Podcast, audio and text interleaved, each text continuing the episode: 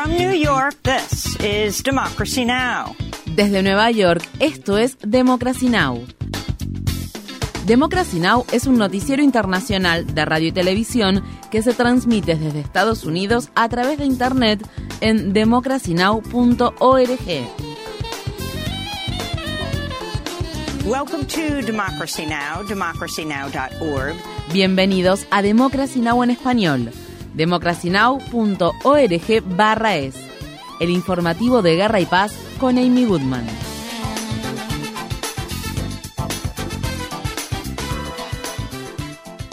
Tanques israelíes han rodeado el hospital indonesio de Gaza al tiempo que el ejército de Israel continúa su incesante ataque contra las infraestructuras de salud de la franja. En la madrugada del lunes, un bombardeo se cobró la vida de al menos 12 personas en el complejo médico, donde unas 700 personas, entre las que se encuentran miembros del personal médico y personas heridas, permanecen sitiadas. La televisión egipcia mostró varias ambulancias que trasladaban a Egipto bebés enfermos y prematuros a través del paso fronterizo de después de que la ONU ayudó el domingo a trasladar a 31 bebés prematuros desde el hospital Al-Shifa de Gaza hacia Rafah. Por su parte, UNICEF advirtió que las condiciones de salud de los bebés eran increíblemente frágiles debido a los múltiples traslados en condiciones extremadamente peligrosas a los que se vieron expuestos. Mientras tanto, varios bebés murieron luego de que colapsaran los servicios médicos de Al-Shifa. Los médicos dicen que los bebés tuvieron que tomar leche de fórmula preparada con agua contaminada, lo que pone aún más en peligro su supervivencia. Un equipo de la Organización Mundial de la Salud visitó el hospital Al-Rifa al que describió como una zona de muerte y elogió a los heroicos trabajadores de la salud que lo sacrificaban todo para tratar a los pacientes. Como profesionales de la salud me han dado una lección de humildad con su trabajo y el de sus equipos los heroicos esfuerzos que han hecho. Es decir, no tengo palabras.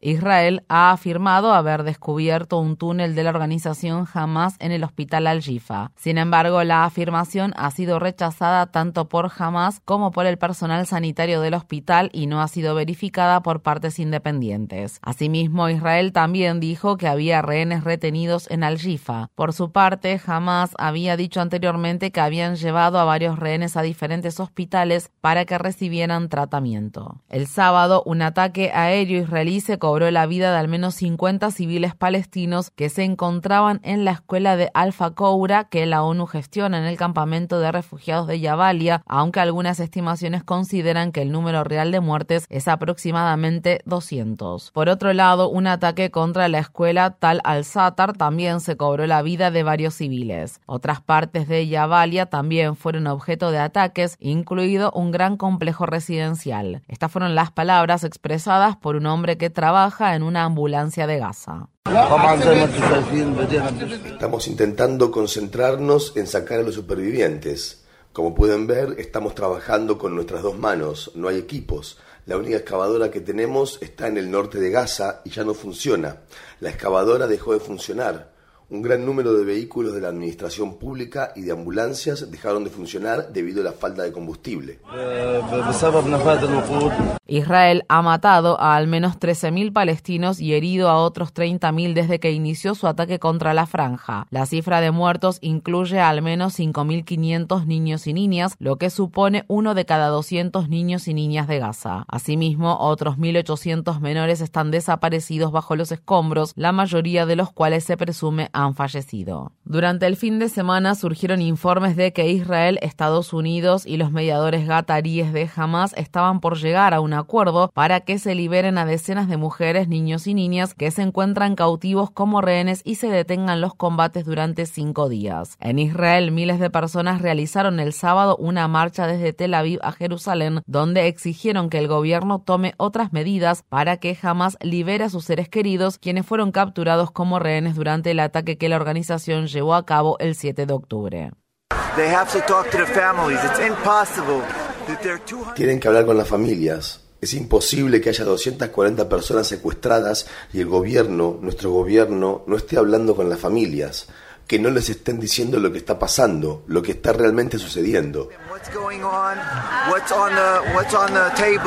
Los rebeldes hutíes de Yemen afirman haberse apoderado de un buque de carga japonés en el Mar Rojo. Según se informa, el buque, cuyo nombre es Galaxy Leader, es en parte propiedad de un empresario israelí. Si bien se estima que hay unas 25 personas a bordo del buque cuyo destino era la India, Israel dijo que ninguno de sus ciudadanos forma parte de dicha tripulación. Un portavoz hutí advirtió a la comunidad internacional que la seguridad regional está en juego a menos que ayude a poner fin a la guerra en Gaza.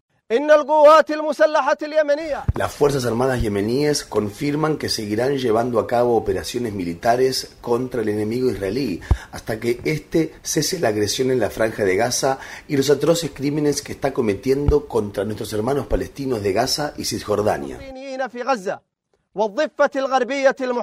En los territorios ocupados de Cisjordania, las Fuerzas Armadas israelíes mataron el domingo a al menos dos palestinos durante diferentes operaciones militares. En Cisjordania, unos 206 palestinos han muerto a manos de militares y colonos israelíes desde el 7 de octubre. Mientras tanto, los palestinos que viven en el distrito H2 de la ciudad de Hebrón, el cual se encuentra fuertemente fortificado y vigilado por las Fuerzas Armadas israelíes, han estado bajo uno de los confinamientos más más largos y estrictos desde que se dio inicio al conflicto. Unos 39.000 palestinos y alrededor de 900 colonos israelíes extremistas viven en el distrito H2, donde a los palestinos se les permite salir de sus hogares solo por periodos muy breves y los soldados israelíes los obligan a volver a entrar a punta de pistola. El presidente Biden advirtió que los actos de violencia que sufren los palestinos en Cisjordania podrían resultar en que Estados Unidos prohibiera otorgar visados a los israelíes que los perpetran. Según un artículo de opinión que el periódico The Washington Post publicó el sábado, Biden también continúa rechazando un alto el fuego en la franja de Gaza y pidiendo que se alcance una solución de dos estados. En la ciudad de New Haven, en el estado de Connecticut, cientos de estudiantes y exalumnos de Yale y Harvard interrumpieron durante casi dos horas un partido de fútbol americano que el sábado por la noche se disputaba en ambas universidades para pedir que se alcance un alto el fuego en la franja de Gaza. Los manifestantes ondearon banderas palestinas y pancartas en las que se leía fin a la ocupación, fin al genocidio y Palestina libre. También exigieron a Yale y Harvard que rechacen inversiones de empresas productoras de armas que abastecen al ejército de Israel. El sábado, un grupo de activistas en defensa de los derechos del pueblo palestino obligó a que se cancelara una convención que había organizado el Partido Demócrata del Estado de California en la ciudad de Sacramento. Varios manifestantes realizaron una sentada mientras que otros marcharon por la sala de convenciones al grito de alto el fuego ya. Los manifestantes también interrumpieron los discursos de tres candidatos al Senado de Estados Unidos, los congresistas Katie Porter, Adam Schiff y Barbara Lee. Frente al edificio donde se organizó la convención, los manifestantes colocaron 500 pares de zapatos pequeños en representación de los más de 5.000 niños y niñas palestinos que han muerto en la franja de Gaza. El Consejo Gobernante de la Asociación Estadounidense de Salud Pública pide al presidente Biden y al Congreso de Estados Unidos que presionen por un alto el fuego en la franja de Gaza. El 90% de los miembros de la asociación aprobaron una resolución que también pide la desescalada del conflicto actual garantizando la liberación inmediata de los rehenes y las personas detenidas, el restablecimiento del agua, el combustible, la electricidad y otros servicios básicos en Gaza y el ingreso de una ayuda humanitaria adecuada a la franja de Gaza. Recientemente, delegados de la Asociación Médica Estadounidense votaron en contra de debatir una resolución similar para pedir un alto el fuego a fin de que se protejan las vidas de los civiles y del personal de salud. La organización Healthcare Workers for Palestine dijo en respuesta, la Asociación Médica Estadounidense tiene la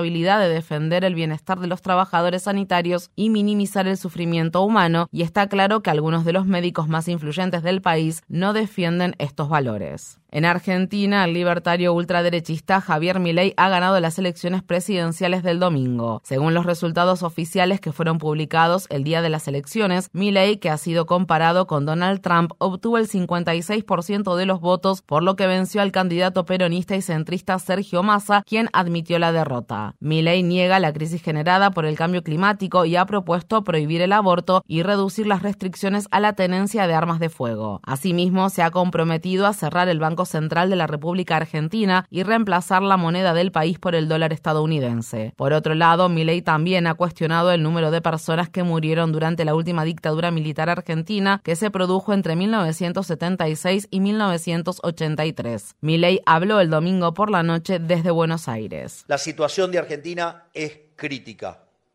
Los cambios que nuestro país necesita son drásticos.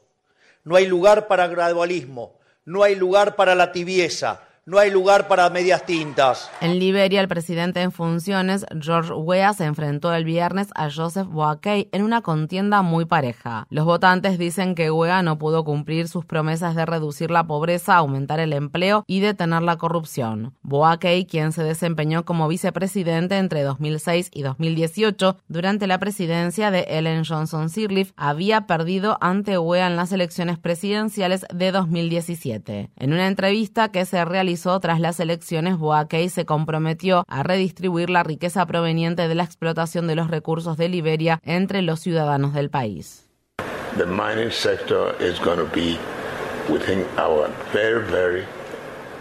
El sector minero estará bajo nuestra estricta vigilancia. Vamos a saber qué pasa con nuestros recursos, qué obtienen las personas por ellos y cómo lo hacen, qué vemos cuando ya no están allí.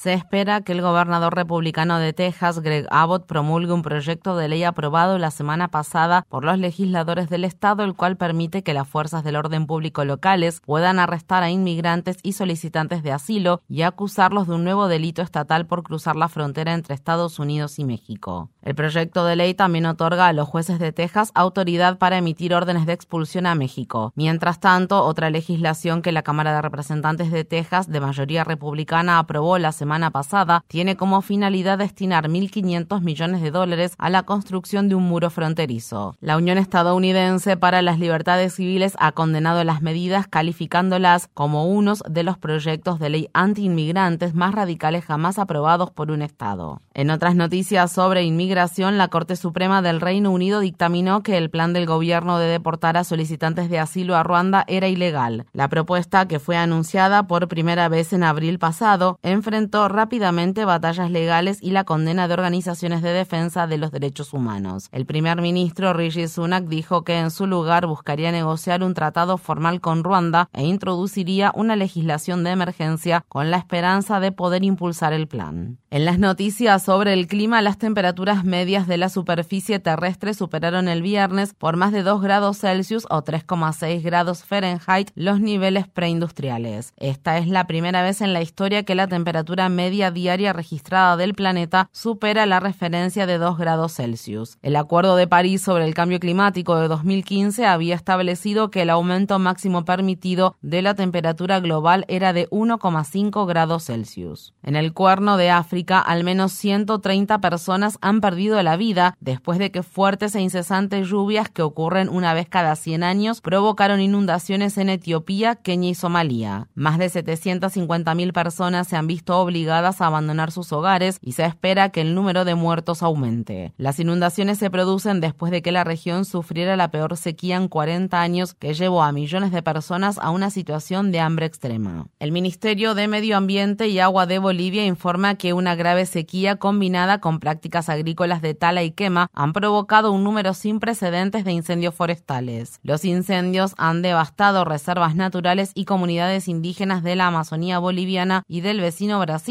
donde arrasaron con la vida silvestre y provocaron alertas de mala calidad del aire que han obligado a miles de escuelas a suspender las clases. El viernes, un grupo de ambientalistas se manifestó en la ciudad capital La Paz para exigir que el gobierno tome medidas al respecto. Porque están muriendo millones de animales. Nuestra madre tierra está muriendo. Nuestra vegetación, nuestra fauna, nuestra flora está desapareciendo. Son miles de animales, son miles de bomberos que están ahí y aún así no pueden, no pueden apagar el fuego.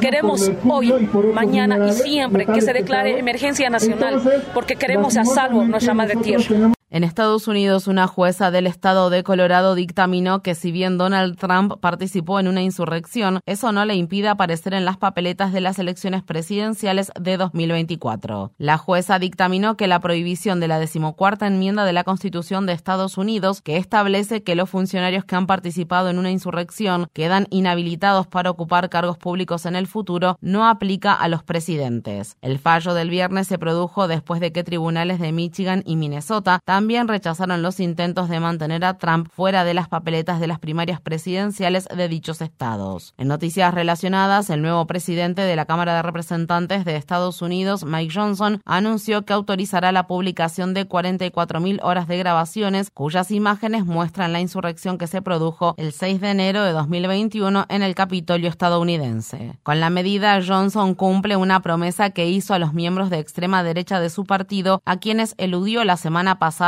para aprobar un proyecto de ley provisional de financiación gubernamental. Las teorías conspirativas extremistas que alegan que agentes federales participaron en la insurrección ya han empezado a recircular desde que se publicaron el viernes las primeras 90 horas de imágenes. Los demócratas y otros críticos advierten que los videos que muestran en detalle cómo los alborotadores ingresaron al complejo del Capitolio y cómo los legisladores escaparon podrían poner en peligro la seguridad tanto del personal del Congreso como de los congresistas. Rosalind Carter, esposa del expresidente Jimmy Carter, falleció a la edad de 96 años. Carter se desempeñó como asesora y estratega política durante los años en que Jimmy Carter pasó de ser un senador estatal proveniente de la Georgia rural a ser gobernador del estado en 1970 y presidente de Estados Unidos en 1976. Como primera dama, Rosalind Carter participó en las reuniones del gabinete de la Casa Blanca y se desempeñó como enviada a América Latina. 1979, la revista Time la declaró la segunda persona más poderosa de Estados Unidos. Tras dejar la Casa Blanca, Carter hizo campaña para ampliar los servicios de salud mental de Estados Unidos. Tanto ella como Jimmy Carter también trabajaron con la organización benéfica Hábitat para la Humanidad. El expresidente, que cumplió 99 años en octubre, comenzó a recibir en febrero cuidados paliativos domiciliarios. El matrimonio acababa de celebrar su aniversario número 77.